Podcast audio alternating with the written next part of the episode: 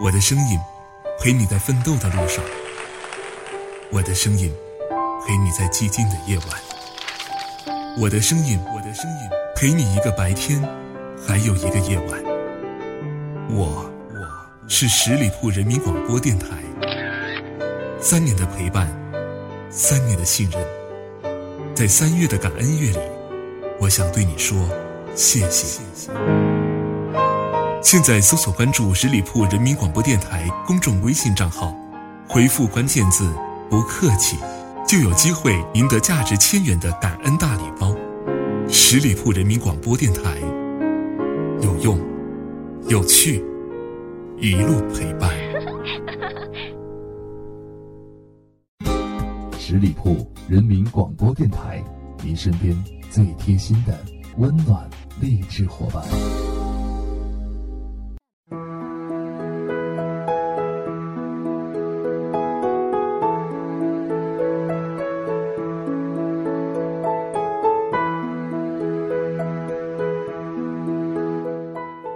各位亲爱的听众朋友们，大家好，这里是十里铺人民广播电台，每周三为大家带来的观影卧谈会，我是鸽子。好像过了很久才又跟大家见面了，前一段时间鸽子真是忙到飞起，这段时间终于觉得有时间可以跟大家共同交流电影了。其实很多时候交流电影，我觉得不光是在说电影或者电视剧或者其他影视作品，更多的是交流一种生活方式、一种人生态度，还有就是闲扯淡。前两天鸽子一直在看高晓松做的那个《小松奇谈》，觉得还挺有意思的。呃，有一期就讲的是高晓松带着大家去看世界，比如他他会走过以色列，他会走过伊朗，他会走过日本，他会讲日本的这个匠心精神等等等等等等，觉得还是蛮有趣的，值得人一看。哎，看完了之后真的觉得高晓松确实是一个杂家，就是看热闹的同时，觉得这个世界特别宏大、特别有趣、特别丰富、特别多彩。可是看那个小松奇谈底下留言的时候，是稍微有一点惊呆的。因为底下留言基本上都是很多很不能说是基本上都是吧，就很多都是在骂高晓松，说他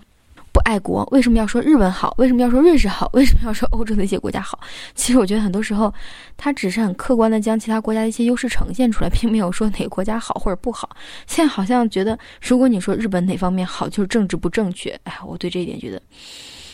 个人觉得。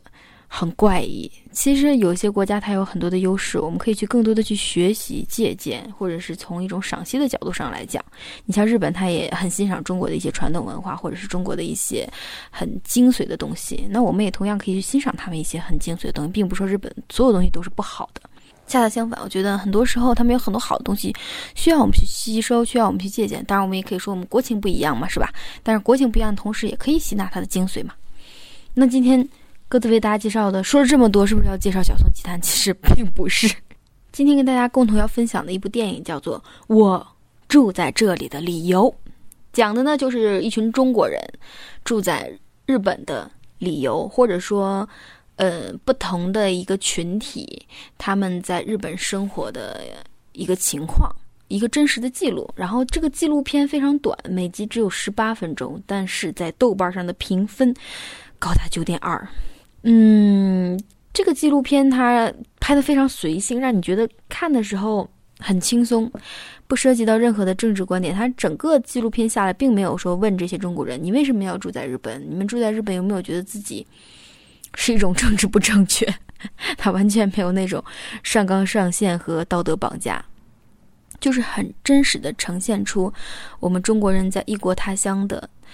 平淡的生活也好，努力的生活也好，放飞自我的生活也好，让人感觉看完这个电影，或者是看完这个电视剧，或者说看完这个纪录片之后，觉得我们现在这个国家也好，这个社会也好，这个世界也好，确实是越来越多元化，越来越包容化的。他讲述的其中的一个主人公呢，是日军当时侵华时期的遗孤，他是一个孤儿，在中国出生，出生在中国的沈阳。长大了之后呢，回到了他的家乡日本，但是他在中国的时候呢，就饱受歧视，大家也都排挤他，因为他是日本的遗孤嘛，肯定不会有什么好日子过。回到日本之后呢，同样跟他们日本的社会格格不入，毕竟他是在中国长大的，飘满嘴都是东北话、沈阳话。到日本之后呢，又不会日语，就从保洁员开始干起，这一干不要紧，成了日本最出名的保洁员，因为他有。就类似于我们中国讲的处女座的那种极端的洁癖。正是因为他这种极端的洁癖，让他的保洁工作做得特别好。当这个纪录片的主持人东东问他的时候，说：“你是怎么把这个保洁工作做得这么好的？”他说：“我从出生开始就被人歧视、被人排挤，我就是想把一件事情做好，让别人认可我。”哇，这个理由给他一千个赞，特别棒。从一个通的被人歧视的人，到最后他甚至出了书、上了电视，很多走过日本这个机场的人都认识他。他的理由也很简单，就是希望能生活的更有尊严。当然了，片子里没有对这些做做出总结，只是你看的过程当中，你就会觉得很感动。还有一个主人公呢，是一个大学毕业生，毕业了之后呢，留在日本，自己办了一个小型的搬家公司。其实，在其实用他的话讲，就是说父母都希望他能够回到老家去做公务员，去有一份稳定的工作。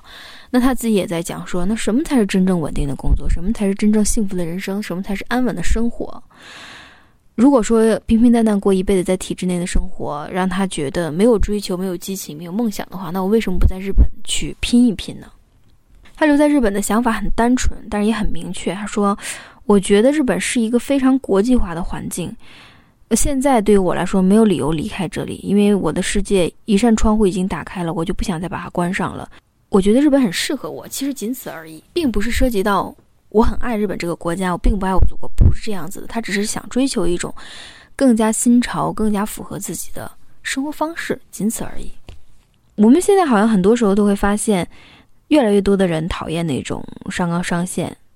讨厌那种道德绑架。其实更多的人都希望他能够按照自己的生活方式去生活，但是很多人他可能会鉴于。周围人对自己的看法、父母的期望，以及自己身上所承载的一些东西，而没有办法按照自己想要的生活方式生活。或者说，如果他一旦想要按照自己的生活方式去生活，就会让别人觉得你是一个非常自私的人。哇，这个锅背的好大呀！啊，我都会觉得，很多时候，当我想要，就从从鸽子本身来说，当我想要一个自己想要的生活的时候，或者说这段时间，我想要出去放松，我想出去旅行，我就会发现，我这个年纪当然也没有很大啊，就会觉得。呃，如果我这样去做了，那对家人的影响是什么？对工作的影响是什么？当然了，我不是说我们不要去背负那个责任感，只是说有的时候我们在生活当中不能够去那样轻松的生活，所以我们可以，所以当我们看到很轻松去生活的人的时候，就会尤为的羡慕。如果你能拥有这种人生，如果你能够按照你自己想要的生活方式去生活，那坚持下去也未必是件坏事。毕竟人只有短暂的一生。所以，当你能够去安排好自己的生活，能够负得起这个责任，能够不再打扰别人的前提之下，去做好自己的生活，去实现自己的梦想，我想，这并没有什么错，不应该被道德去绑架，不应该去被现实的一些枷锁所捆绑。当然了，很多人也会说，你这样的表达或者说你这样的观点，会不会觉得 说来简单呢？这确实是。很多时候，很多人的人生的一种无奈，正是因为你身上有太多枷锁的时候，你再去看我住在这里的理由的时候，你就会觉得，当人们不再被枷锁所束缚的时候，那样的一种生活状态其实是非常开心的，也是非常惬意、很自由的一种状态。虽然他们电视剧当中出现的每个人的人生都有背负在他自己身上的一座大山，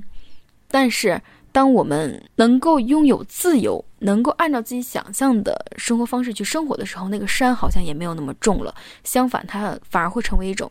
甜蜜的负担，可以这样表达一下，大概就这意思。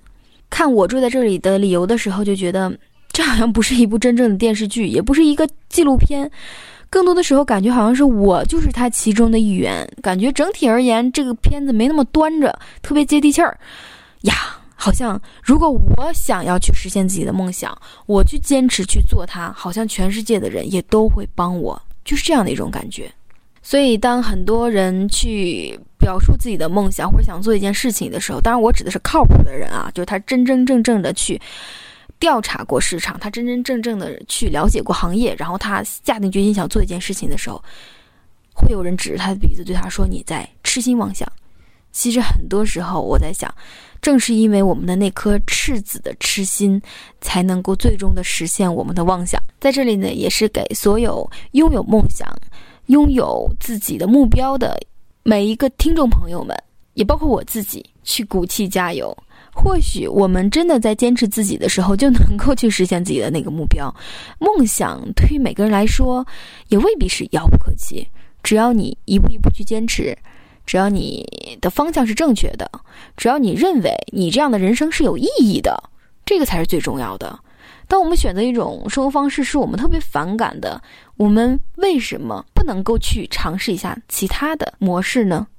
或许开启另外一种模式的时候，才是我们真正实现人生意义的一个过程。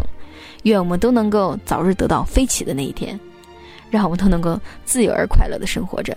好了，感谢大家的收听，也欢迎大家关注十里铺人民广播电台的公众微信号，我是鸽子。如果大家有什么自己特别喜欢的电影，希望通过鸽子的这个观影卧谈会能够推荐给更多的人的话，也欢迎大家给鸽子留言。谢谢你们的关注和支持，我们下期节目再会。本期节目由十里铺人民广播电台制作播出。了解更多的资讯，请关注十里铺人民广播电台的公众微信和新浪、腾讯的官方微博。感谢收听，我们明天再见。